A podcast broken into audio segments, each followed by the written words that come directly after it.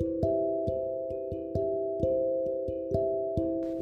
Bonjour tout le monde et bienvenue à un autre épisode de Podcast Science PIB. Je suis Olivia et aujourd'hui, nous allons discuter de la question comment est-ce que la conservation d'énergie fonctionne dans une collision qui implique une auto?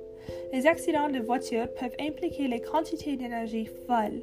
Dans une collision, beaucoup d'énergie cinétique de la voiture est générée par conduire et doit aller quelque part, et la plupart est convertie en chaleur lorsque la déformation du métal, lorsque l'avant de la voiture se froisse par impact avec l'objet qu'elle a frappé.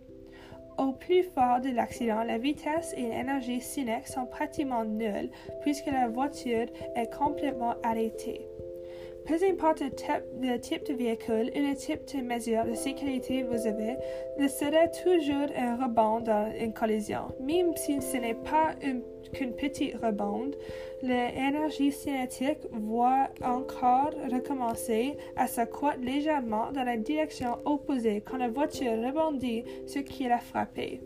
Une autre petite quantité d'énergie est également transformée et dispersée tout au long de l'accident sous forme de chaleur par frottement par les pneus verrouillés et le dessus déformé de la voiture traînant au long de la roue.